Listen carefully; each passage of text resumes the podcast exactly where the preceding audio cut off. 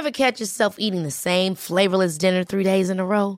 Dreaming of something better? Well, HelloFresh is your guilt-free dream come true, baby. It's me, Kiki Palmer. Let's wake up those taste buds with hot, juicy pecan-crusted chicken or garlic butter shrimp scampi. Mm. Hello Fresh. Stop dreaming of all the delicious possibilities and dig in at HelloFresh.com. Let's get this dinner party started. There's never been a faster or easier way to start your weight loss journey than with PlushCare.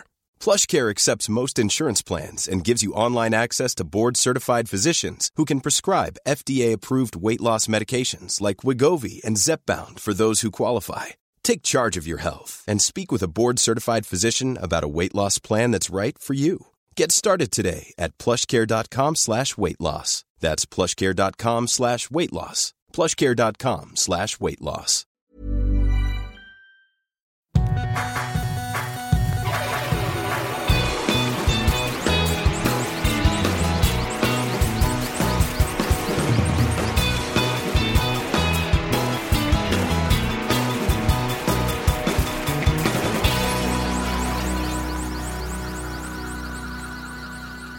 Tengo una pregunta. No sé si tengas la respuesta. No hay ni hola, ni cómo estás, ni No, nada. no, no. Esas, esas cosas ya, ya. No es, la- no es la pregunta hacia ti, pero como ahorita estoy enfrente de ti, no tengo quien más formulársela, pero es para el, a ver si el público, si alguien sabe, si alguien realmente está informado. Es sobre algo que ya me he quejado en otros, en otras plataformas, pero me sucedió ahora que, que regresé a Monterrey.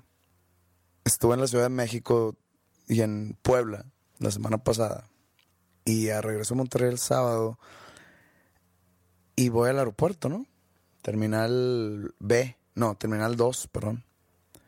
Del aeropuerto de la Ciudad de México. Y pues ah, paso seguridad. Bueno, paso más bien donde te checan el paso a abordar. Y ya vas a, los filtros de seguridad, ¿no? Y hay como tres personas, empleados del aeropuerto, que están a cargo de algo que nunca he entendido que solo está en la Ciudad de México, que es una pantalla que tiene un botón. Te ven llegar, le pican al botón y sale un número en la pantalla. Tres. Entonces te dicen, por favor de pasar al carril 3 o a la máquina 3.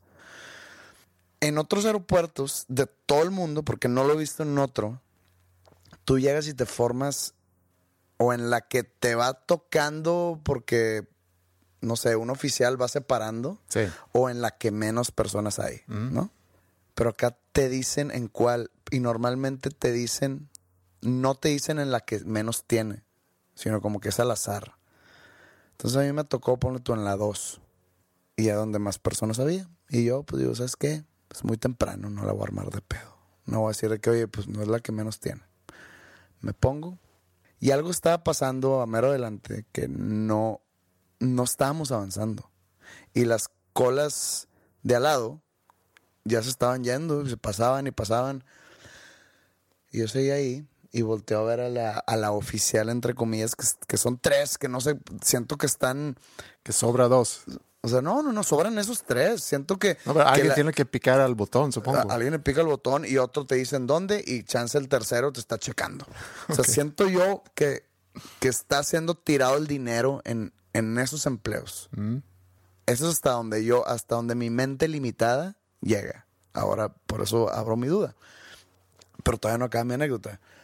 Veo que nos estamos tardando mucho, que las filas de al lado estaban rebasándonos y volteo a ver y le digo, oye, ¿sabes qué? Me voy a cambiar de fila. Esto no se No, joven, no se puede cambiar de fila. Yo, ¿por qué no? No hay nadie aquí al lado. Y me tiró una razón que, que por el ruido del aeropuerto no escuché de que no, porque, y algo así como que la máquina lo, lo dijo, entonces tienes que seguir porque si no se hace bolas esto y, entonces se hace un caos. Y yo, ah, ¿sabes qué? Ok. Entonces me quedé ahí. Dije, neta, no puede ser. Es ya habíamos ten- te- tenido una, eh, una discusión de ese tipo aquí. Por ejemplo, cuando discutimos, en- cuando pasan los rayos X y, y traes un frasco de 102 mililitros y está vacío y dice, no puede pasar. Le dije, pero está vacío. Sí. No, pero es un frasco. Ah, entonces no es el contenido el- lo, lo peligroso, es Esos dos mililitros pueden explotar, lo que tú me estás diciendo. Y sí, señor, sí. O sea, es gente obtusa. Es Pues es que también to- todas esas... Yo sé, yo sé que es reglamento, pero tienes que tener un cierto criterio de que es un, es un botecito Claro. vacío. Sí. Pero estás de acuerdo que todas esas reglas, que mucho fue implementado después del 9-11 del 2001, es para comunicar a los que viajan que tenemos todo bajo control. Y no tienen, creo, nada bajo control. Esa regla de, de, de lo arriba de los 100 mililitros, sí. La de las filas, perdón, no tiene nada que ver el, el 11 de septiembre. No, no, no. Me refiero a, a cómo ha aumentado el que quítate los zapatos, quítate esto, eh, haz Sí, sí, sí, tal, entiendo, te vamos a hacer un scan. Eso sí entiendo, Es para comunicar a la gente, tenemos todo bajo control. pero lo del, lo del numerito y la fila y el de que no te puedes salir, alguna vez lo hice. Me salí sin pedir permiso y me checaron. O sea, casualmente salí al azar Ajá. que me iban a checar. Fue porque me vieron así muy ojón de que como que traía prisa o algo, o nervioso. No estaba nervioso, nomás estaba desesperado. Entonces, si alguien sabe, si alguien trabaja en un aeropuerto, si alguien es de esas personas, esos zánganos de, del erario público, porque pues el aeropuerto es federal, es innecesario esas personas o esos empleos. Es innecesario eso. O chance y sirve nada más para eso. Capaz. Y es de que nosotros eh, producimos tantos empleos y están inventando empleos. Como picarle un botoncito a una pantalla. Yo voy a ir a México el viernes. ¿Puedo, de tu parte, hacer una pequeña investigación Te, sobre va- ese te tema? pueden decir, señor, por favor, fórmese y no haga preguntas. Mm. ¿Tú no tienes teorías? Eh, ¿Existe la posibilidad que hayas ma- malentendido la función de esas personas? No, porque ya no, no, no nomás lo he vivido una vez. Llevan ahí cinco años. Sí, porque me suena muy ilógico que haya un proceso eh, al azar para acomodar la gente en las filas. No, no, no lo has vivido. No has viajado del- de la Ciudad de México para acá. Ahora este siguiente fin de semana que vas a estar allá, clávate. Ok, lo voy a checar. Y Pregúntale. reportamos en la, en la siguiente semana. Ok, va. Tengo otra duda existencial que quisiera yo rebotar contigo. Ok. Porque el otro día me invitaron a, a una fiesta. Bueno, fiesta, no es una fiesta, es, es un bautizo. Y quien me invita es alguien, pues es un amigo, pero no, digamos, no es un familiar, ni es mi mejor amigo. Y pensé si debería de sentirme halagado por la invitación o si debería de tomarlo como un insulto. ¿Un insulto, una invitación? Pues tú puedes imaginarte una fiesta más aburrida que ir a un bautizo donde tú no eres alguien cercano a la familia. A ver. Yo he ido a bautizos o pedas, porque es lo mismo, muy buenas. Y no es porque, ah, el bebé, no. El bebé no tiene ni idea. Porque se arma buena peda. Mm. Pero ya sé a dónde vas y yo estoy de acuerdo. Sí, y el hecho que no me estoy imaginando una fiesta muy interesante. O sea, es ir a, a- a misa para empezar. Que, Ah, no, no, no, espérate. Cuando te invitan al bautizo, a, a una fiesta de bautizo, no, no incluye una ida a la iglesia. O puedes tú optar por no ir a la iglesia. Es como una boda. Yo no voy a las misas de las bodas. ¿A qué? Los novios están de espaldas. Mm. No, no saben quién vino y quién no. Bueno, se van a dar cuenta al darse la vuelta y hacer la salida. Ah, por eso llegas. Si la, si la misa es a las 8 de la noche, llegas ahí a las 8.50. Y nomás que te vea, ¡eh! Le aplaudes. Ah, mira, se vino el Pepe, chingón. Y ya. Pero creo que no, en una invitación de que, oigan, va a ser el bautizo de mi hijo el sábado, este, a las 3 de la tarde los veo en la casa. No incluye, ven a ver que le echen agua a mi hijo en la jeta. No, no incluye eso. ¿No? Estoy casi seguro que no. ¿Fuiste? No, todavía no es. Ah, todavía no es. Todavía no es. Y, y no sé si voy a ir, porque mi percepción de un bautizo, porque sí he ido a varios, y siempre incluye ir a la iglesia en petit comité, a ver todo el proceso, y luego ya ir a comer algo, a desayunar algo, un brunch o algo así, pero una Ah, ok, ¿no- fiesta no hay grande fiesta? nunca. Pues nunca me ha. Pero bueno, a esta, esta invitación, no, no, no hay una fiesta de por medio. ¿No eres padrino? no soy padrino. Ah, no, no vayas. Oye, es que no, te- no puedo. Tengo algo más interesante que hacer. Es que no entiendo por qué se hace una fiesta de un bautizo. Chécate esto. chécate esto. No sé si así sea en todos lados, pero aquí en donde vivimos tú y yo, hay un cierto tipo de protocolo social. Como preámbulo a todo esto, la sociedad y lo que piensan uno de los demás y el quedar bien es prioridad. ¿Ok? El quedar bien con los demás y que te vea- ser bien visto en sociedad, todo eso es prioridad, de lo cual no estoy de acuerdo. Pero es parte del contrato social aquí. La verdad, si me invitan a una fiesta, yo voy porque es una fiesta, me van a dar de comer y me van a dar de tomar gratis. Hasta ahí. Me la paso bien, qué bueno que invitaron, chido. Que si fue bautizo, que si fue la madre a mí, me vale un kilo. Pero bueno, aquí, ahí te va todo lo que pasa, todas las fiestas y todos los compromisos sociales que hay desde que una persona decide darle anillo de compromiso a su novia. Le das un jueves el anillo de compromiso a tu novia, te dice que sí. El viernes hay cena familiar, nada más. La familia de ella y el- los familiares de él para una cena, para celebrar y clink, clink, clink y la madre. Sábado es la fiesta del anillo para todos los amigos. Entonces, yo he ido a ese tipo de fiestas y hasta parecen, algunas hasta parecen bodas. Esa es la primera, ¿no? Después de eso, viene la famosa pedida. ¿Qué es la pedida? Eso viene después. Sí. Ok. Eso viene, por ejemplo, si, si te vas a casar en ocho meses o en un año, eso viene como por la mitad. Entre el haber dado el Ajá. anillo. ¿Qué es la pedida? La pedida no es, Señor, vengo a pedir la mano de su hija. O sea, sí, pero no pasa eso. La pedida es, y yo he sido parte de pedidas, porque haz de cuenta que el novio y la novia son juzgados, entre comillas, por el sacerdote de la zona donde viven. Y el sacerdote decide si se pueden casar por la iglesia o no. Ok.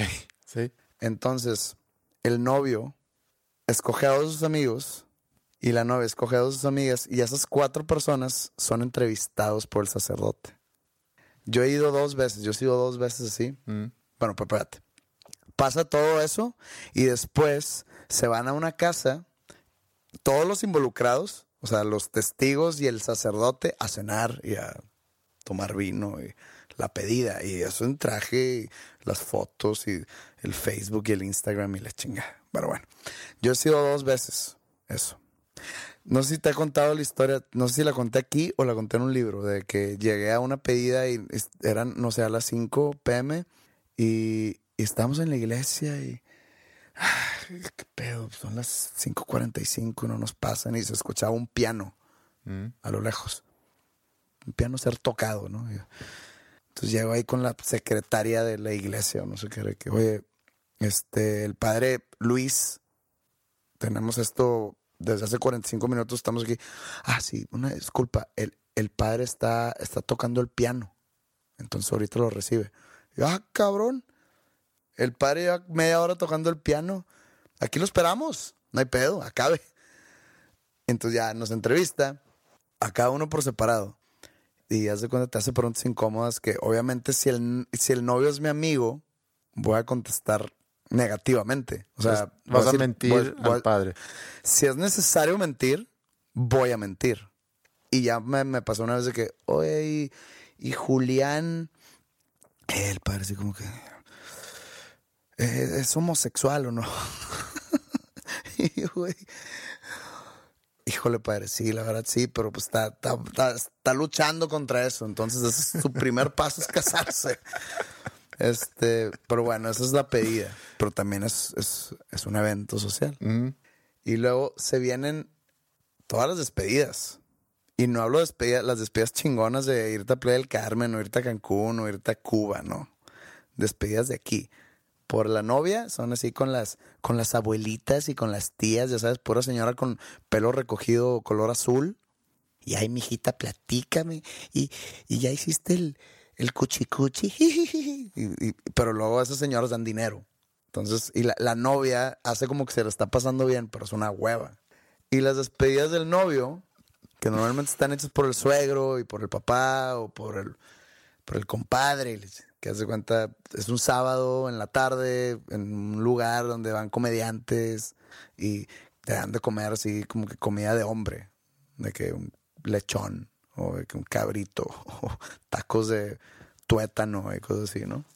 Y perdón por el sexismo, pero no tuve como que otra manera de, de describirlo. Está bien. No me imagino una mujer de que, ah, está bien cabrón este tuétano, no sé.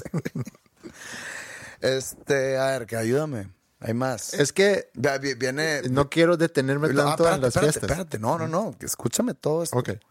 Desde hace unos años se puso de moda el separar la boda civil y la boda de iglesia. Mm. Entonces se viene la boda civil. Entonces es todo un evento separado de la boda. Y es como dos meses antes. Entonces en la boda civil te dan cena, te dan de tomar. Y luego ya viene la boda de iglesia, ¿no? Que es de iglesia y luego la recepción y la peda hasta el culo, niñas vomitando acá, vatos peleándose acá, etcétera. y luego está pues, la luna de miel, que, que, digo, nunca me he casado, pero quiero pensar que es la parte más chingona de todo el proceso. Tú Sí. te has casado y pues, no sé. Ah, pues tú te casaste con una San Petrina, ¿no? ¿No te tocó nada de esto? Pues me tocó algunas de las cosas que, que describes, pero muy leve. No tuvimos pláticas prematrimoniales, no hubo pedida, eh, hubo despedidas, hubo boda civil y boda, todo en el mismo día y hubo luna de miel, pero Pero ahí no acaba. Sigue el, oye, ¿y para cuándo el hijo? De que, ¿qué pedo? Vengo llegando luna de miel. y luego vas y la tía y el padrino de que, oye, ¿y, y para cuándo, eh? Y ya por fin, y haz de cuenta que se puso de moda un evento cuando, ¿verdad que ya gracias a la tecnología ya puedes saber si es niño o niña? pero se puso de moda un cierto tipo de evento familiar, pero que es muy publicitado vía redes sociales y se juntan y cena y le chingan. La Pero revelación la del revelación del sexo, güey. mm, No sé si sepan de qué estoy hablando, ojalá y no, pero es algo ya demasiado común que si ya te lo quieres saltar ya, ya eres visto raro, ya eres como un insecto, tipo. Pero hay varias maneras. Hay por medio de un pastel, me cuenta que es un pastel blanco mm, y de que vamos a, a ver qué a ver qué es. En vez de nomás abrir un pinche sobre, ver que, ah, es, es hijo, ah, es, es hombre, ah, con madre, se va a llamar Manuel. No, acá es un pastel que lo parten y si el, el pan de adentro es rosa o azul, ¡ah! niña, y actúan como si estuvieran súper embolados. Nomás son dos opciones. O sea, es niño o niña. No es como que, wow. No es como si era niño, niña, marciano, perro. No, no. O sea, hay nomás dos opciones. ¿Por qué actúan como si estuvieran embolados? Entonces llegan las baby showers. Oye, gordo, voy a llegar tarde hoy porque tengo la baby shower de Martita. ¿Qué, qué es eso? güey? Nos juntamos todas alrededor de, de Martita y empezamos a sacar los regalitos de que, ay, el pinche mameluquito, ay, cuero. Y luego, espérate, viene algo nuevo, algo nuevo.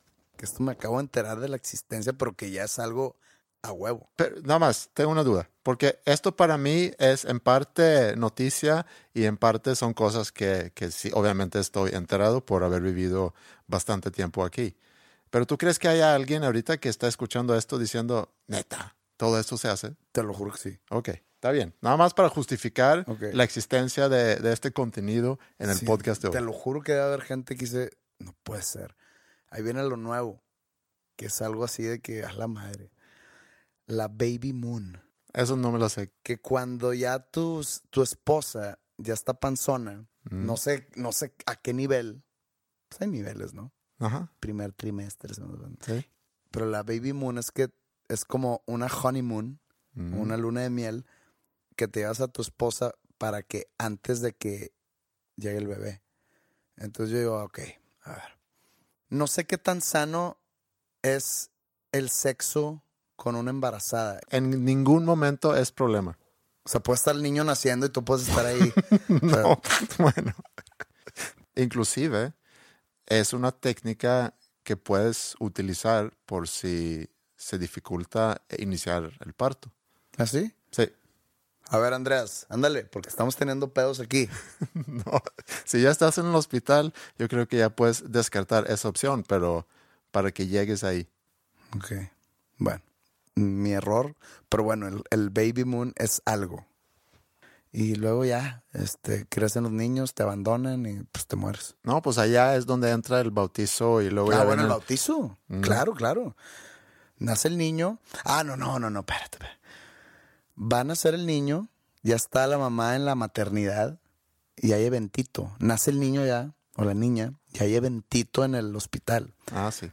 Ponen sus dulces y sus fritos y sus coquitas y, y va gente a visitar. Yo he ido a una, una vez.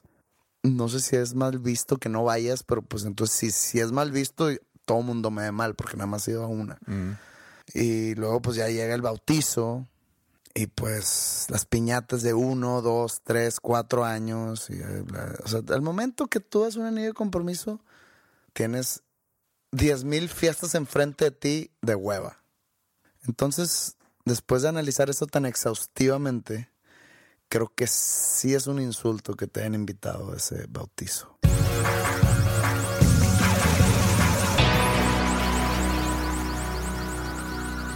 Vi un documental el fin de semana sobre el político o el ex político Anthony Weiner. ¿Tú te acuerdas de él? Sí, sí supe de él. Está en Netflix el documental. Eh, Anthony Weiner era un político muy exitoso en Estados Unidos, demócrata, parte del Congreso, creo que llevaba siete periodos consecutivos y siempre fue electo con más de 60% de los votos. O sea, realmente era muy querido y muy popular. Nueva York, ¿verdad? Sí, de Nueva York. En el 2011 sale que, que ha estado involucrado en un comportamiento sexual no adecuado. Como lo que discutimos la semana pasada. Sí, mandando, eh, mandando mensajes y mandando fotos y todo empieza creo que por un error donde él quiere mandar algo a, a una mujer, lo sube a Twitter, no sé cómo puedes hacer eso. Hay una historia bien chistosa de un amigo que, verdad que, bueno, en Facebook está la, la barra de, de search y luego antes estaba como que cuando te pedían tu estatus, es que ya, ya es muy diferente y la verdad no tengo Sí. Facebook personal. Sea, Pero- pero sea lo que vas. este este güey que pongámosle Raúl de que quería buscar a su ex. Entonces pongámosle a la ex Erika González. Entonces el vato en vez de poner search lo pone en su status entonces sale Raúl is Erika González. Sí. Yo, y cuando lo hizo el güey ya tenía otra novia. Entonces sale Raúl is Erika González. No güey no sé cómo logró Anthony Weiner mandar eh, eso a Twitter.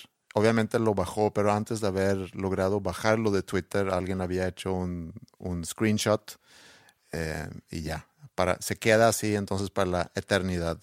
Y le empiezan a, a tirar mucho por eso. Termina renunciando de su posición en el Congreso y, y ya. Dos años después regresa al mundo político para ser candidato a la alcaldía de Nueva York. Todo empieza muy bien, empieza su campaña, tiene popularidad, pero lo empiezan a tirar por, por lo que pasó hace, hace dos años atrás, con las fotos y con los mensajes y todo eso. Y, y también empiezan a salir otras cosas, que él había estado mandando mensajes a otras mujeres. Y todo eso pasa ante las cámaras, porque se está haciendo un documental sobre su candidatura. Es un muy buen ejemplo del moralismo de Estados Unidos, también del, cinismo, del populismo cínico que existe también en los medios, porque los medios tienen fiesta con él, obviamente, y, y todos los talk shows, y se burlan de él, y no le ayuda absolutamente nada su apellido, que Wiener, que en español sería como tener pene como tu apellido. Entonces, todo eso con los mensajes y las fotos que manda, pues no le ayuda nada, ¿no? Y pensé en, en lo que ha pasado en este año, y ya lo hemos platicado casi en todos los episodios, pero pues es tema muy, muy caliente ahorita, pensando en Trump, que salió creo que poco antes de ganarse la elección, diciendo que él agarra vaginas de las mujeres porque es Donald Trump y se le hace muy fácil hacerlo y, y puede hacerlo por ser Donald Trump. Él logró ser elegido presidente y a este Wiener no le fue tan bien. Arranca, como dije, arranca muy bien su campaña como candidato para ser alcalde, pero luego poco a poco se va casi que en caída libre. Entonces, podemos en el documental ver eh, un hombre que se quiebra, que se revive. No estoy muy familiarizado con él, sé quién era, o sé quién es, pero, pero no sé qué pasó, no he visto el documental. No, termina quebrándose de nuevo y pierde las elecciones. Eh, su esposa está a su lado todo el tiempo, pues admirablemente o no sé si muy tonta, porque salen muchas cosas de él. Y también pudiéramos discutir qué tan mal son las cosas que, que, él hizo, porque lo que sale en el documental, pues es que haya tenido relaciones, pero por mensajes, con, con otras mujeres, que obviamente no es algo muy recomendable para mantener una relación sana con tu esposa. Y así termina el documental. Y me dio curiosidad de ver, bueno, ¿y cómo le fue luego a este güey? y me puse a, checar artículos y noticias y me encuentro con que lo habían agarrado mandando cosas a una niña de 15 años. No en el documental, eso es... Eso es lo que yo encontré después. Sí, es como después del documental. Después del documental. Y sale eso, su esposa lo deja y lo juzgan y es sentenciado, creo que en este año, no me acuerdo cuándo, pero en este año a una multa de 10 mil dólares y 21 meses de prisión. Y además, por ser un sex offender, ¿cómo se diría eso en español? Un ofensor del sexo, no sé. Tiene que anunciar por el resto de su vida, cuando él eh, llega a un trabajo nuevo o a, vivir en algún lugar nuevo, él tiene que ir a anunciar, a registrarse. Y creo que no sé si tiene que ir con los vecinos también, a decir que he sido convicto como sex offender. Fíjate que ahora que hablas eso exactamente, eh, estoy escuchando un podcast, pero es un podcast así como limitado, no es de como este que es cada semana un episodio nuevo. Creo que es un, es un podcast que tiene alrededor de ocho episodios. Eh, que hizo John Ronson. John Ronson es de mis autores favoritos de no ficción, de hecho. Y él tiene este podcast que se llama The Butterfly Effect. Ya está también gratis aquí en iTunes o donde quiera que estén escuchando este podcast. Ahí está también The Butterfly Effect. Está medio, medio raro porque el güey tiene un acento muy pronunciado de, de Inglaterra. Entonces, de repente es medio batalloso el entenderle, pero, pero pues si estás acostumbrado, sí, no, no, no, no creo que tengas ningún problema habla sobre cómo la industria del porno fue destruida por el Internet, eh, enfocándose mucho en, en el nacimiento, en el crecimiento y desarrollo de las páginas estas gratis, mm. que, que son inspiradas en YouTube o inspiradas por YouTube y que en vez de videos normales son videos porno. Mm. Entonces, y son videos porno robados. O sea, la gente que los sube lo sube pues es robado de algún tipo de video, de DVD, o etcétera. Te, te, cuenta la historia de cómo llega a ese punto, pero también te cuentan historias de cómo han afectado la vida. Yo voy en el cuarto episodio, entonces no, no, no te sabré decir qué más, pero se enfoca en cómo afecta la vida de otras personas, personas afectables como por ejemplo niños, mm. el que haya ese tipo de páginas tan accesibles, porque si tú te metes te, te pone de que si eres mayor de edad, pícale aquí. Y pues digo, el filtro no es muy. Por favor, un niño de 11 años le va a picar ahí si quiere ver chichis. ¿no? es como en el, en el aeropuerto de, de, la Ciudad de México. Sí, no es así. Por ejemplo, cuando yo estaba niño y quería ver algo así, era o robarme una revista Playboy mm. de Loxo o de Sanborns o, por ejemplo, me acuerdo que en algún momento, cuando tenía, no sé, 13, 14 años, no sé cómo diablos le hice, pero compré dos videos en Estados Unidos. uno de Pamela Anderson y uno de Jenny McCarthy.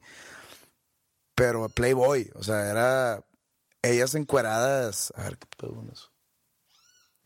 Pájaro. Pinche pájaro cagada. ¿Cómo lo asustamos?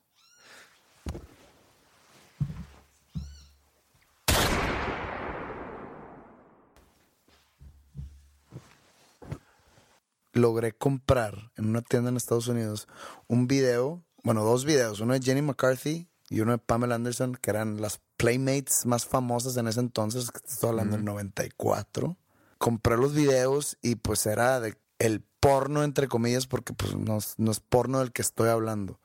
El porno del que estoy hablando es el que, o sea, se ve todo el pedo. O sea, todo el acto, pues hay, hay niveles, ¿verdad? Pero acá lo, lo que te estoy platicando era nomás las, Fotos. las chicas estas, no fotos. O sea, los videos eran las chavas estas posando. Ah, ok.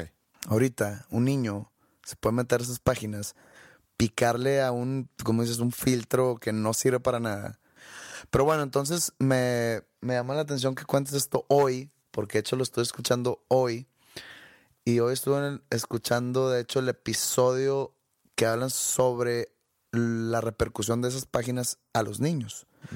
Y cuentan la historia de un niño, o bueno, ya es jovencito, que tiene autismo, o te- bueno, ya, ya, ya, es- ya es mayor de edad, pero tenía autismo, era bipolar, muchas discapacidades mentales. Y que este niño hace como que una amiga en, en la infancia y que pues él era, él era muy solitario, no tenía amigos, pues por su propia discapacidad, ¿no? De- Mm. y se hace amigo de una niña. Y tenían en común mucho el anime. Anime es como los cómics japoneses Ah. o las, las caricaturas japonesas. Entonces, pues el niño siente que esta niña le da como que significado a su vida. Como que ya por fin tengo algo normal en mi vida o, o algo que me hace feliz. Pero entonces la familia de él se tiene que mudar por cuestiones de trabajo del papá o qué sé yo. Y este niño pues se le viene su mundo abajo, entonces está en el otro donde, donde se muda y empieza a descubrir el porno siendo niño. Y llega un punto donde cumple 18 años, recién cumplidos, y la niña todavía tenía 17 y medio.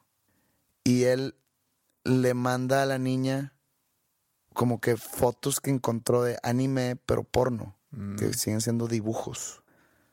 O sea, imagínate dos monitos cómics japoneses de que teniendo sexo, fotos así.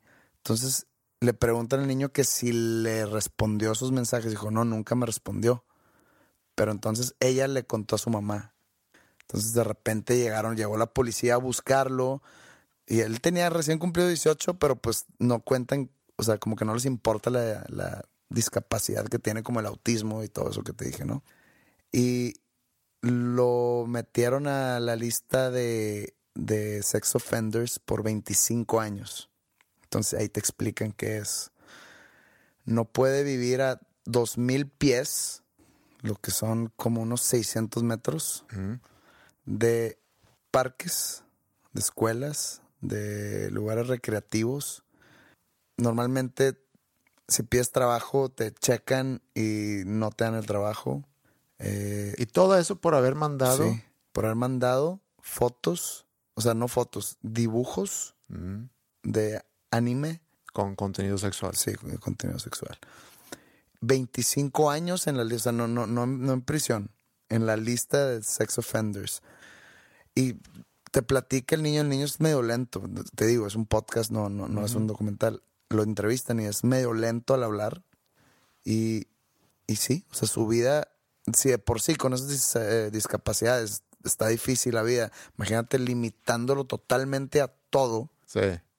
Esto está muy ligado con la serie Mindhunter que te comenté, creo que en el episodio pasado, ¿no? O sea, van, están estudiando los perfiles de esas personas para entender cómo prevenir más adelante. Y creo que un resultado de eso seguramente es lo que tú acabas de contar. Y me- también entrevistan a una abogada y dice que ha estado en casos en donde el sex offender es un niño de 10 años. Lo meten a una lista y lo meten hasta incluso a prisión, a tipo tutelar.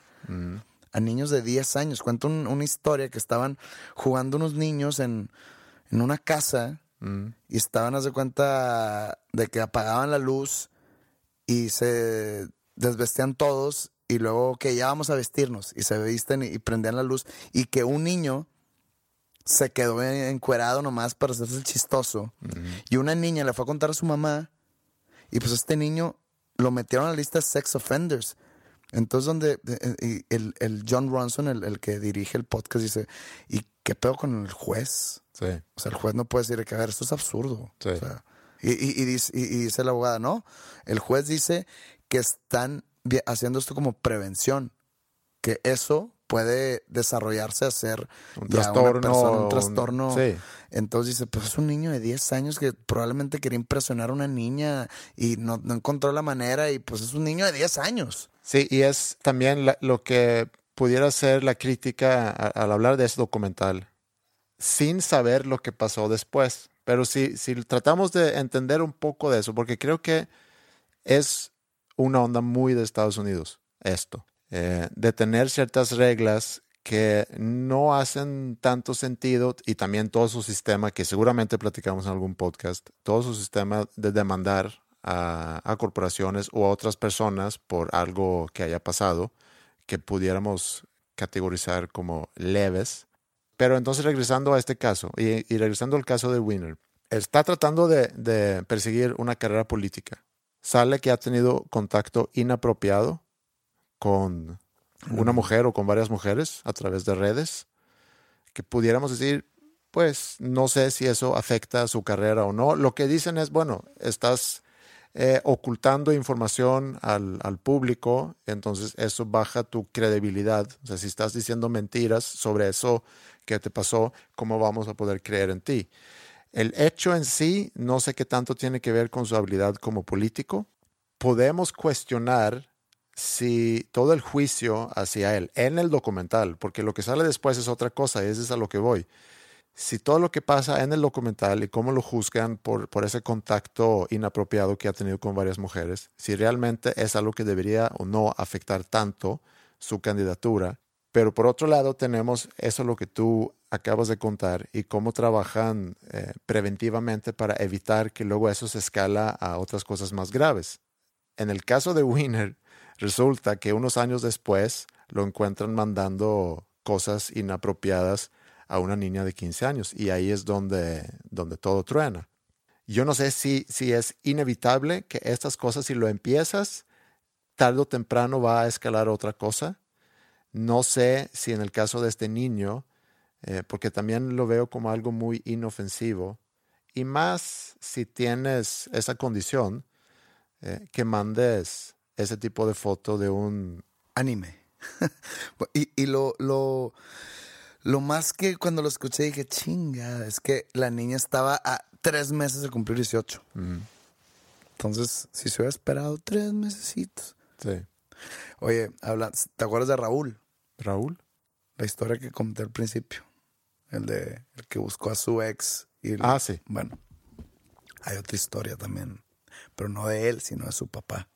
Ahora que existen los grupos de WhatsApp y está toda la familia ahí, y toda la familia es, estaba pues, Raúl, su esposa, sus hermanos, sus hermanas, sus esposos, sus esposas, los nietos, las nietas, etcétera.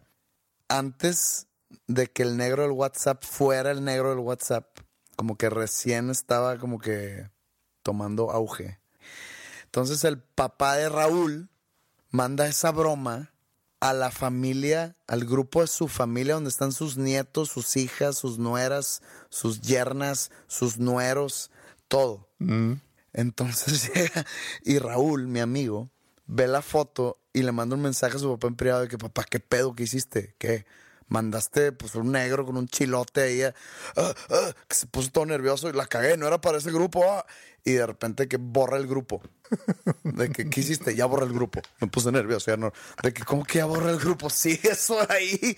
Entonces no sé ya qué hizo. Y pues es una historia muy chistosa. Y como moraleja, que, que pues los señores dejen las redes sociales a, a nosotros los jóvenes.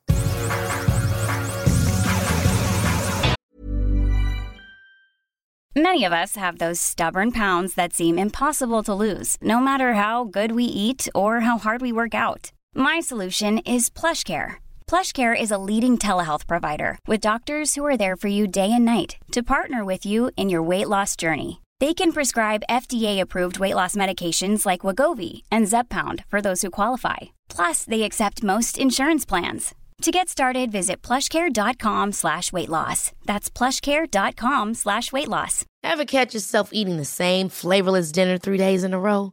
Dreaming of something better? Well, HelloFresh is your guilt-free dream come true, baby. It's me, Kiki Palmer.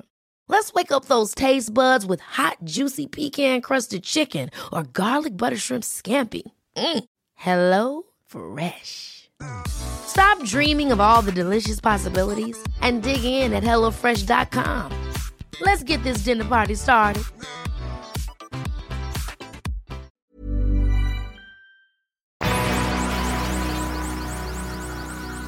¿Tú viste alguna vez Mad Men? No. ¿No? Sé que se desenvuelve alrededor de una agencia de publicidad. Sí. Pero no, no vi, no he visto ni dos minutos de Sí, es, es muy buena serie. A lo mejor, no sé si fue un éxito así comercial, pero es una serie muy bien hecha. Está situada en los 60s y como dices, es una agencia de publicidad y, y todo el proceso de cómo van, bueno, todas las historias alrededor de, la- de los personajes, obviamente, pero cómo trabajan con marcas, cómo hacen campañas para marcas. A mí me gustó mucho. Y es interesante lo de las campañas y cómo hay campañas eh, que hacen para atraer a gente hacia una marca, obviamente que es el objetivo, pero inclusive para cambiar sus comportamientos o percepción del mundo, que hay campañas que también han logrado eso. Por ejemplo, me acuerdo que platicamos sobre la campaña de Got Milk hace no sé cuántos episodios. Los productores de leche, creo que en California, contratan a una agencia porque quieren hacer una campaña. Quieren hacer una campaña para aumentar el consumo de la leche. Y ahí es donde nace el- la campaña de Got Milk, que creo que metieron bastante dinero porque hubo mucha gente famosa que participó eh, en esa campaña con el famoso bi- bigote de, bigote blanco. el bigote blanco, sí. Y, y eso ayudó mucho a la industria de la leche en Estados Unidos a, a aumentar sus ventas. Otra campaña muy exitosa fue la campaña de Just Do It. ¿Sí sabes dónde nació, mm, dónde nació eso? La frase, digo yo. ¿Mm? Están trabajando para la campaña Nike y salió, pues no sé, salió el reportaje de, de un criminal que lo, que lo electrocutaron. Mm. Y pues llegan y dicen de que cuáles son sus últimas palabras, o qué es lo último que quieres decirle al mundo. Y dice el güey que just do it, refiriéndose a que ya, que ya mátenme, o sea, ya vamos a, ya quiero acabar con esto. Entonces el, el que estaba diseñando la campaña lee eso, just do it, dice, ah, me gustó. Agarra la frase, la pone en sus camisas, en sus, tenis, en sus anuncios. Pues es que es la marca que mejor representa a Estados Unidos, se podría decir, ¿no? Crean esa campaña a finales de los noventas, cuando Nike todavía es una empresa no chica, pero de zapatos deportivos. Y eso le ayudó a, a la empresa a aumentar sus ventas de alrededor de un billón de dólares a 9.2 billones de dólares en 10 años. Entonces es el impacto de esa, de esa campaña. Pero a lo que iba con campañas que han logrado cambiar el comportamiento, y esto va muy ligado a lo que empezamos a platicar de las fiestas, es la campaña de The Bears, la empresa de diamantes. ¿Cuál? The Bears, ¿Los osos? ¿no? ¿Cómo escribe, güey? D-E-B-E-E-R-S. Doble E. Ajá. Nunca en mi vida lo he escuchado. ¿No? No. ¿Nunca has escuchado de The Bears? Nunca jamás. A lo mejor estoy pronunciando mal, pero The Bears. Ni cerquita. Ok. Antes de los años 30 eh, no existían los anillos de compromiso. Es más, la gente veía a los diamantes como algo de mucho lujo y que, que no consumían mucho. The Bears en aquel entonces tenía prácticamente el monopolio de, del mercado de los diamantes. Creo que tienen su corporativo en Johannesburgo. Han sido también muy criticados por explotar el continente de África en diferentes regiones eh, en las minas de- para sacar diamantes. Hay una película muy buena con, eh, Leonardo DiCaprio. con Leonardo DiCaprio, Blood Diamond. precisamente Muy sobre buena, eso. muy buena. Sí. Entonces, la gente no está consumiendo diamantes y De Beers dice, necesitamos crear una campaña para que la gente empiece a comprar diamantes. Y contratan a una agencia, como muchas otras empresas hacen, para, para lograr eso y que la gente empiece a consumir diamantes independientemente de su nivel socioeconómico. Eh, y lanzan el slogan de los diamantes son para siempre, diamonds are forever. Y que la señal que tú realmente quieres a una mujer es que tú al pedirle matrimonio le entregas un anillo de diamante.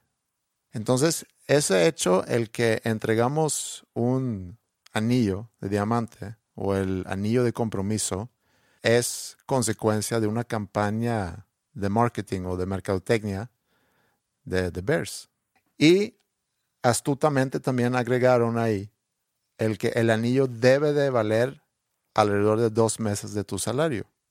Y eso también hace que todos, independientemente de, nivel socioeconómico, puede relacionarse con eso. Obviamente no todos tienen que comprar un anillo de cuatro mil dólares si no lo haces y calculas el precio en función de tu sueldo. Entonces es muy, muy inteligente y una forma que ha cambiado realmente eh, nuestra percepción de los diamantes, cómo consumimos diamantes y obviamente dispararon las ventas de diamantes a nivel mundial a raíz de esa campaña. Es interesante pensando en esas campañas y cómo esas agencias de publicidad logran no nada más disparar ventas de, sus clientes, pero también jugar con nosotros los consumidores y hasta crear mitos y leyendas, hablando de, de los mataleyendas, que a lo mejor ya estamos ahorita regresando a los mataleyendas al hablar de, de Bears y los anillos de compromiso. Hay otra campaña también que, se me hizo muy interesante, que es el de Coca-Cola. Y cuando Coca-Cola contrata a Haddon Sundblom o Sundblom, era un pintor, un artista eh, gringo con ascendencia sueco, de hecho, eh, un pintor que fue contratado por Coca-Cola para mejorar la imagen de Papá Noel o Santa Claus, porque Coca-Cola quería para su campaña de Navidad un Santa Claus más alegre, más eh, buena onda. Más gordito. Más gordito, ya con barba y obviamente con los colores de Coca-Cola, rojo y blanco. Cuenta la historia que el Santa Claus, antes de esos retoques de Haddon, eh, era un Santa Claus un poco más enojón, un poco más eh, o menos agradable, menos buena onda. Entonces Coca quería una imagen de Santa Claus más familiar. Y así es como, como nace el Santa Claus que hoy en día conocemos. O sea, todo es una mentira. Todo es una mentira, sí. Pero lo que yo te quería preguntar con todo ese rollo es si Haddon Sundblom o Sundblom era un sellout. ¿Porque trabajó para la coca? No. Tú como artista, ¿qué precio tienes? Depende. ¿Para qué? Lo del sellout creo que era más tema antes, a lo mejor en los ochentas o a lo mejor aún más en los noventas, cuando el ambiente era un poquito más independiente y el corporativo era visto como, como el enemigo. Inclusive las grandes disqueras o las grandes empresas que colaboraban con artistas, era muy fácil de tachar a los artistas como sellouts o como vendidos por hacer ese tipo de colaboraciones. Creo que hoy en día es muy difícil que se puede lograr mucho sin el involucramiento de grandes marcas. Creo que ahora el sellout en cuanto a los artistas, y cuando digo artistas me enfoco en la música, un artista cae en sellout cuando su música cambia. Ya no es por las decisiones de negocio que toman. Por ejemplo, si yo de repente el día de mañana saco una canción de reggaetón, yo caigo en la categoría sellout o vendido. Pero si yo, con las canciones que yo hago, con mi integridad artística intocable, y no hablo del grupo de Tejano, sino que no es, o sea, mi integridad artística al full, hago una campaña para Coca-Cola, no creo que caiga en el sellout, pero son los tiempos de hoy, porque ahorita las marcas están metidas en todo lo que se hace de la industria musical o de inclusive en la industria de la televisión, en el cine, etcétera. En los noventas o en los dos miles, si un grupo mantenía su misma, su mismo estilo, su mismo género musical, su misma integridad artística, pero firmaba con una disquera transnacional, un grupo de punk sobre todo, así le pasaba Against Me, eran tachados como, como sellout. Pero pues sigo tocando lo mismo. Mis ideales musicales, ideológicos son los mismos. Pero pues ya firmé con el capitalismo, digamos, entonces ya soy un sellout. Creo que hoy en día ya tienes que cambiar tu arte o tu producto para que alguien te llame sellout. Porque tú pudieras hacer más colaboraciones con marcas. ¿Tú por alguna razón has decidido no hacerlo o simplemente no se han presentado Soy- oportunidades? Soy muy difícil de convencer. Sí, sí he tenido oportunidades. Ha habido acercamientos, ya ha habido buenos avances con algunos, pero cuando me empiezan a pedir cosas que no van conmigo o cosas que, que normalmente no hiciera, es cuando yo pongo la línea. ¿Por qué? Porque estoy, estaría, es- no sé, me causaría cierta incomodidad hacer esa- esas cosas por una cantidad de dinero. Siento yo que sí, sí estaría este, profanando o prostituyendo mi, mi imagen o profanando mis ideales, no sé. Mm.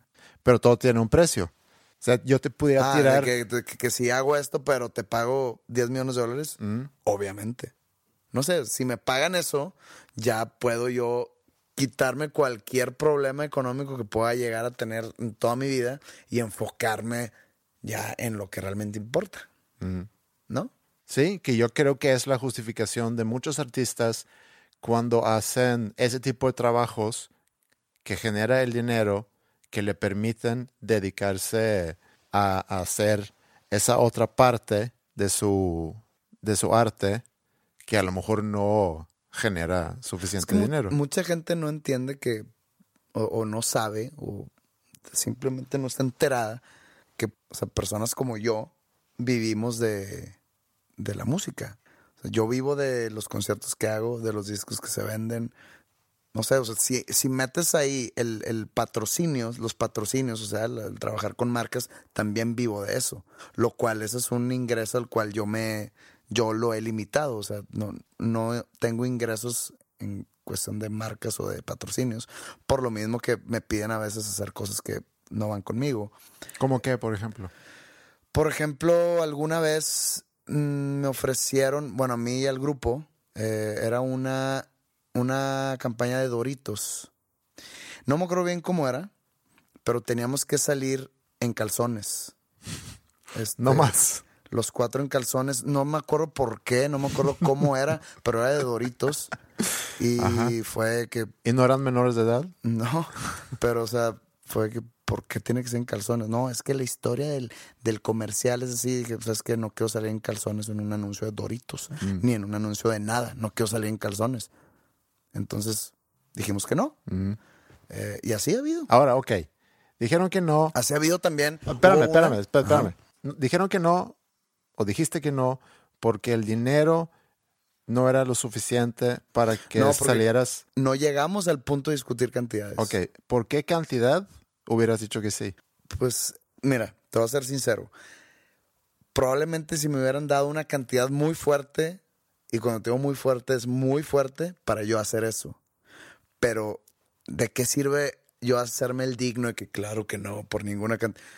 Sí lo hubiera hecho por una cantidad muy fuerte. Pero yo sé que no venía una cantidad fuerte, venía una cantidad normal. Y la verdad, no.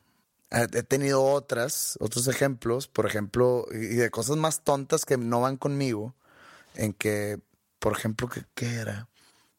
Creo que era un tipo de, de esas de bebidas. Yo siempre que veo un anuncio de bebidas así tipo yogurt Mm.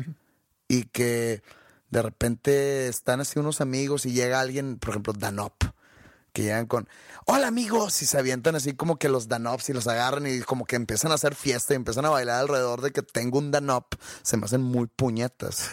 Como que no ha habido una fiesta en la historia de las fiestas cuando llegue alguien con un Six de Danop y ¡a huevo! Entonces era algo así. Y yo tenía que hacer cuenta que sonreír y, y decir, es que no que salgo de mi casa sin mi Danop. No era Danop, pero... Y así como que celebrar el que tengo un Danop. Y digo que es que como que no, no está muy apegado a la realidad, eso que me pides hacer. No, pero es que sí, así, es que no estoy cómodo haciéndolo. Mm. Y así. Y también, de hecho, con la, cuando hicimos nuestra colaboración con Pepsi, en su momento nos pedían hacer cosas que nos negamos a hacer ya estando filmando el anuncio. Y los productores tuvieron problemas conmigo, sobre todo, en de que yo no quiero hacer eso. Haz de cuenta que decían que en medio de, del anuncio en que estamos tocando, yo dejaba de tocar y abría una Pepsi y le daba así un trago de que. ¡ah! Y de repente se iba cantando y dije, es que es una pendejada, por favor no me hagan hacer esto. Y me puse en eso, en eso, en eso, y no, y no, no lo hice. Y, y, y- y típico de los productores que, mira, vamos a filmarlo de protección. Ajá. Y le dije, estás pendejo, güey, porque esa protección luego va a quedar. Sí. Entonces, no. Pero sí, eso habla de, de una integridad artística. que debe de haberla. Pero también el, el artista de tal integridad tiene hambre y tiene que pagar cosas Sí. y tiene que vivir de algo y pues mi trabajo es ese. Entonces, digamos que pues si en algún día me ven haciendo fiesta con Danop, es que probablemente llevaba un mes de comer puro frijol.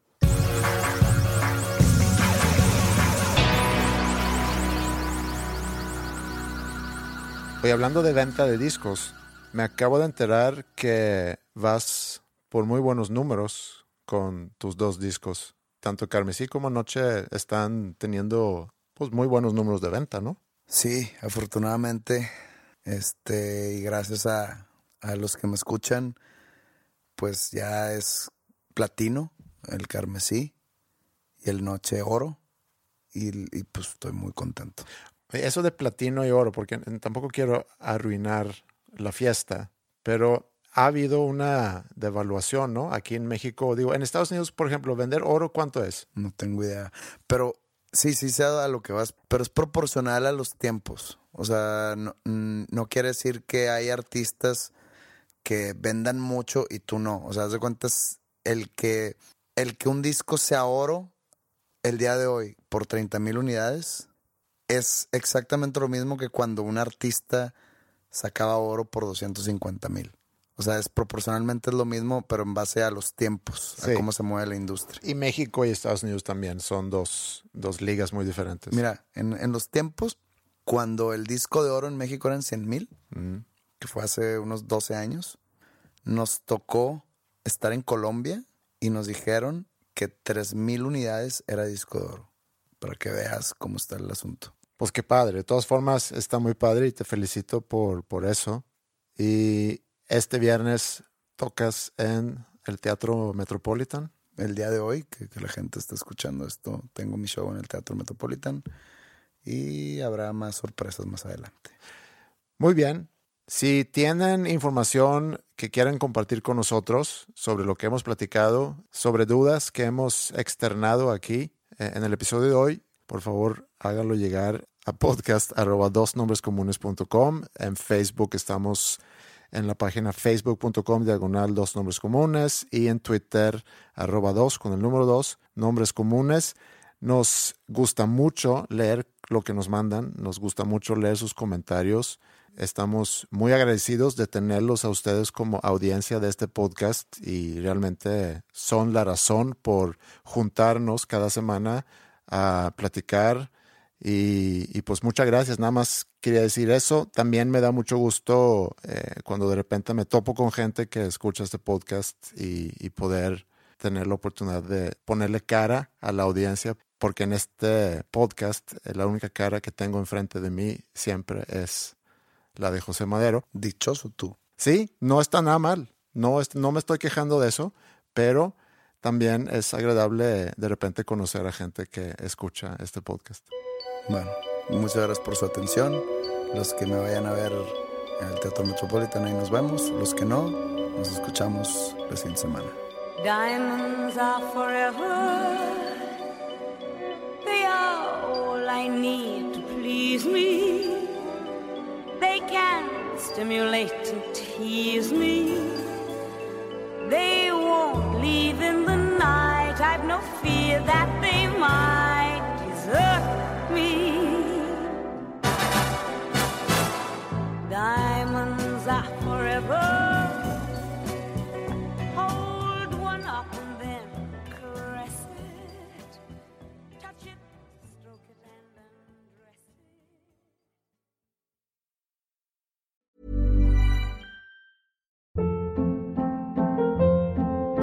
Hold up. What was that? Boring. No flavor. That was as bad as those leftovers you ate all week. Kiki Palmer here, and it's time to say hello to something fresh and guilt-free. Hello Fresh. Jazz up dinner with pecan-crusted chicken or garlic butter shrimp scampi. Now that's music to my mouth. Hello Fresh. Let's get this dinner party started. Discover all the delicious possibilities at hellofresh.com.